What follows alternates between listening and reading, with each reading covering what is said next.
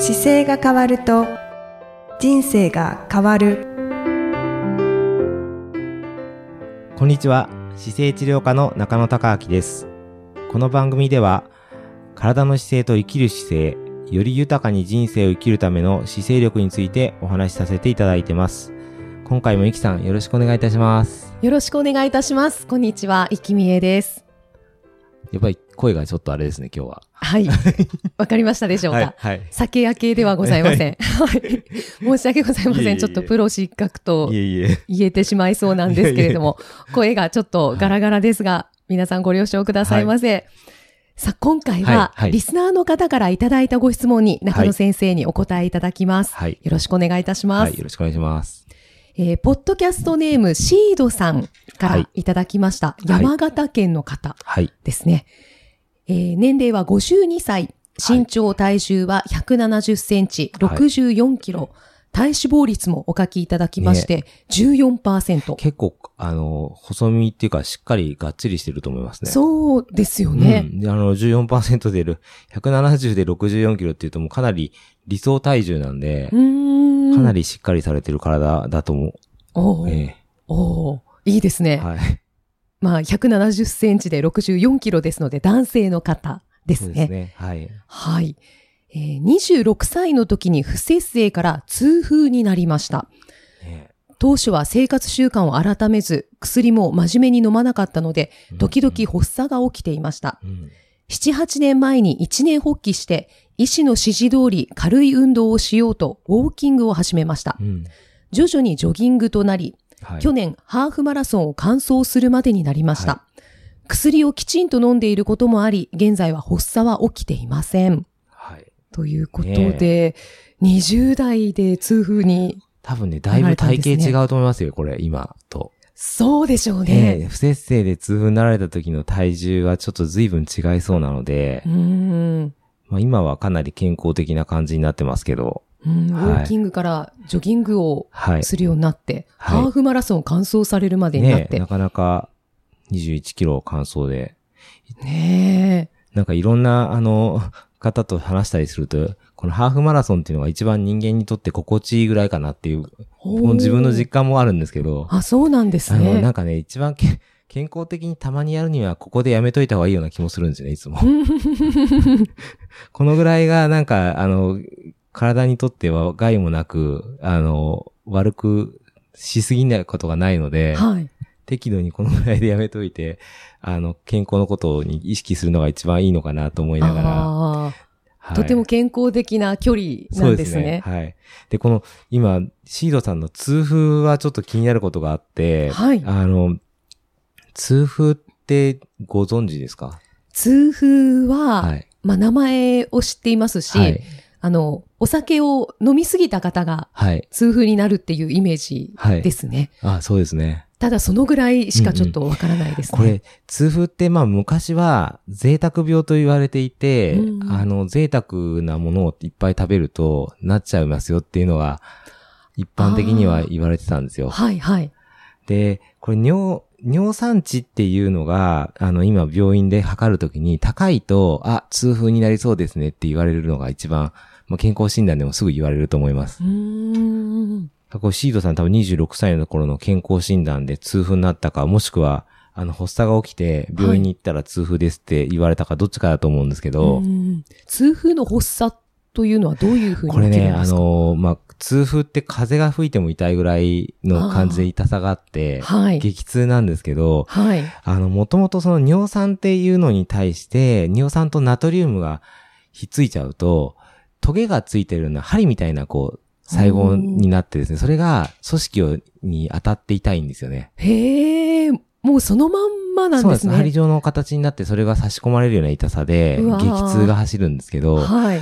ただ、この痛風というのがですね、尿酸値が高いから必ずなるかっていうと、そうでもなくて、はい。尿酸値高いけどならない人もいるんですよ。うーん、そうなんそうなんです。ですね。そうなんです。これがね、あの、ナトリウムとひっついて、細胞がこう、尖った状態にならない状態になる方法もやっぱりあってですね。その場合は、あの、ナトリウムとひっつく前に、タンパク質とひっついてくれれば、うん。別に、あの、トゲ状の細胞にならないんですよね。うーん。じゃあ痛風であったとしても痛みは発生しないんですか？痛風っていうかね、痛風じゃないんですよね。だから痛いのが痛風なので、あ尿酸値が高いけど、はい。あの、痛み出してないっていう状態にはなるんですよね。じゃあそれは痛風ではそれはない。痛風予備軍ですけど、痛風ではないですね。ああ。じゃあ、タンパク質と、そう、タンパク質と、あとそれに尿酸とひっつくためにどうしてもビタミンが必要で、そそのビタミンがあると、はい。あの、糖タンパクっていうのになって、ちゃんとその尿酸とひっついて、はい痛みを出さない状況になるんですよ。ほう、そうなんですね。あの、同じことをしてても食べ、この方必ずなるわけじゃないので、うんうんうん食べ物を、あの、タンパク質をいっぱい取るっていうのと、ビタミンいっぱい取るっていうことも、もう、もう、でも26から今、だいぶ人生がその倍ぐらいに来てるので、はい。もう工夫されてるかもしれないですけど、んんそういう観点で、ちょっと意識して取り直すと、この薬をちゃんと飲んでることもありっていうのが、ん薬を飲まなくてもコントロールできる状態になる可能性は十分あるんですよね。ではあ。薬って必ず副作用があるので、そうですね。そうね、痛風の薬といえど、痛風の薬の副作用にはやっぱりやたくさん副作用が出てくるので、やっぱり飲まなくなればなった方がいいので、うん、確かに。はい。僕、あの、今、その、タンパク質の話とかも、まあ、タンパク質ってじゃあそもそもどうやって取ったらいいんですかって聞かれたりすることもあって、はい。はい。気になりますね。タンパク質ってもう全部タンパク質に見えるものタンパク質なんですけど、ただ、体に取り入れるときに100%タンパク質にならないんですよ。うん。で例えばこの方だと、えー体重64キロって書いてあるから、はい。必要なタンパク質の量って最低でも64グラムっていう単位が必要になってきて、自分の体重をこうグラムにはい直す。はい。1000分のね、ね1が必要なんですよね、タンパクはい質1日に。で、運動されてるから、プラス1.5ぐらいあってもいいので、90グラムとか100グラムぐらいのタンパク質を取っても全然問題ないんですよ。はい。で、それぐらいむしろ取ってた方がいいので、うんうんで、そのタンパク質を取ることで、体をこう修復することができるので、うんで、タンパク質はアミノ酸でできてるんですね。はいで。アミノ酸が繋がってタンパク質になるんですけど、あの、取れてないものがあったりするから、それをまたビビタミンとかで取り、取ってサポートすることも大事ですね。うんうん非常に大事ですね。そうですねビタミン、タンパク質。そう、タンパク質ね、本当にあの大事で、やっぱ最近いろいろ本読み直してると、やっはい。ぱりタンパク質が大事ですよっていうことをもっと伝えなきゃいけないなと最近思いながら、うんあの、いろいろ診療中は話してるんですけどね。一時期、タンパク質を取りましょうっていうのそうそうそうが話題になりましたけど、やっぱりそのタンパク質も質がそうです。ありますよ本当質ね。が、質があって、で、お肉もそうだし、卵も、卵もそうだし、うんあの、大豆もそうなんですけど、はい。その、例えば大豆を取った時に吸収されるタンパク質の量と、お肉取った時と、卵取った時だと、うんどれが一番、あの、吸収されると思います？?100 点の、うーん。100点満点中にね、点数がついてて、はい。なんか大豆な気がします。どうだろう。大豆はね、大豆はね、100点満点中50点ぐらいなんですよ。あ、半分なんですか？半分が、半分ぐらいなんですよ。お肉ですか？これね、お肉じゃなくてね、卵なんですよ。あ、卵なんですね。卵がね、100点なんですよ。へーこうプロテインスコアっていうスコアがあって、はい。あのーまあ、リストがができてるんですけど、卵はね、1個丸ごとが全てプロテインになってて、おー100点のし、で、それ1個食べると 7g 取れるんですよね。あ、そうなんですね。で、大豆は同じ重さのもの取っても半分ぐらいになっちゃうんですよ。うーん。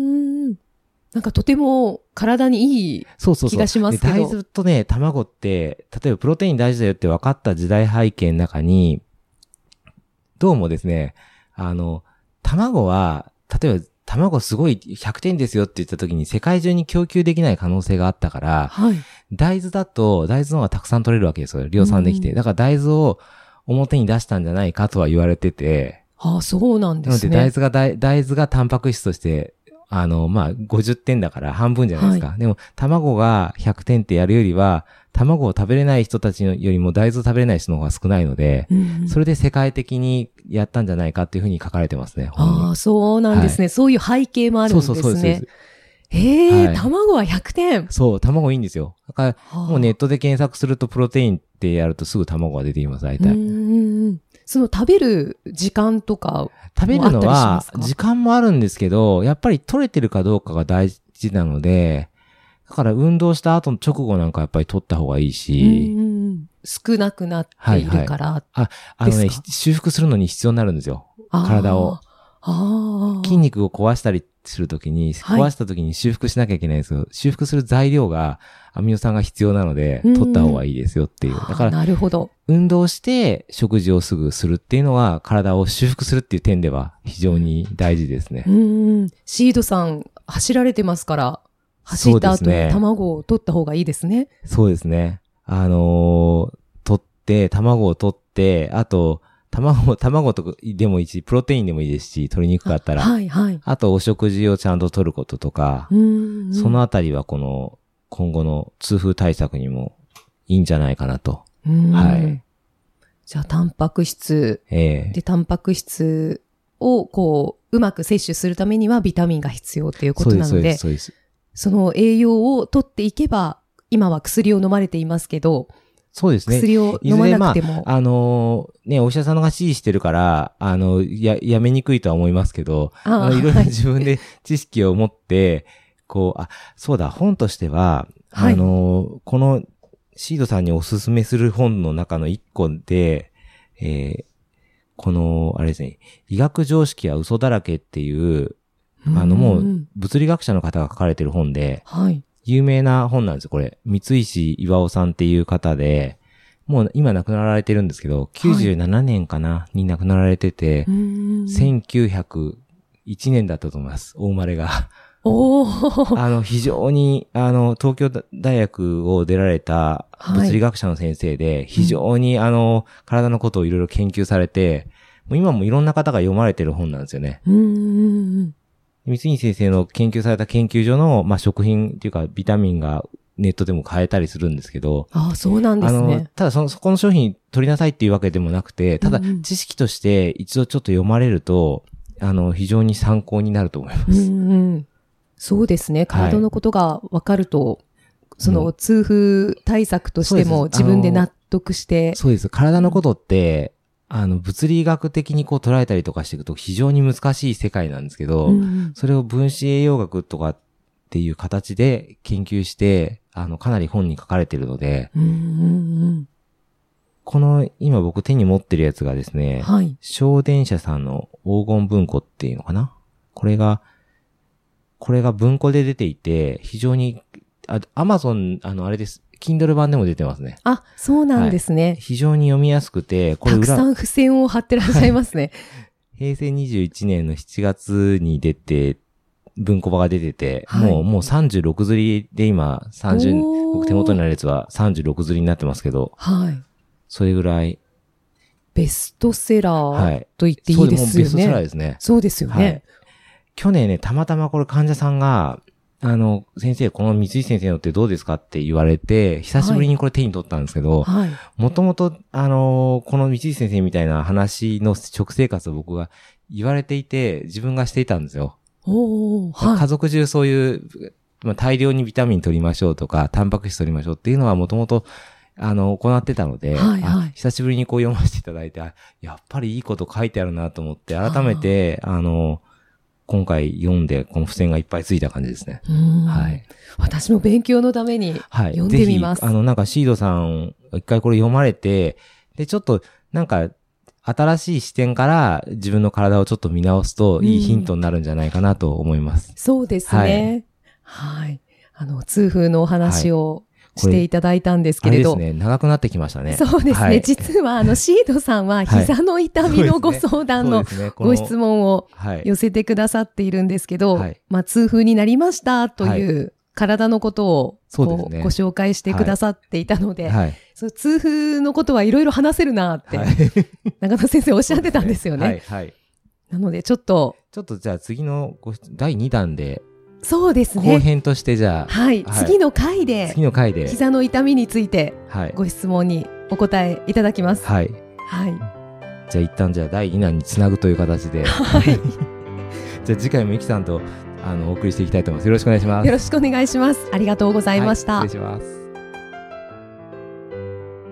この番組では、姿勢や体についてのご質問、そしてご感想をお待ちしております。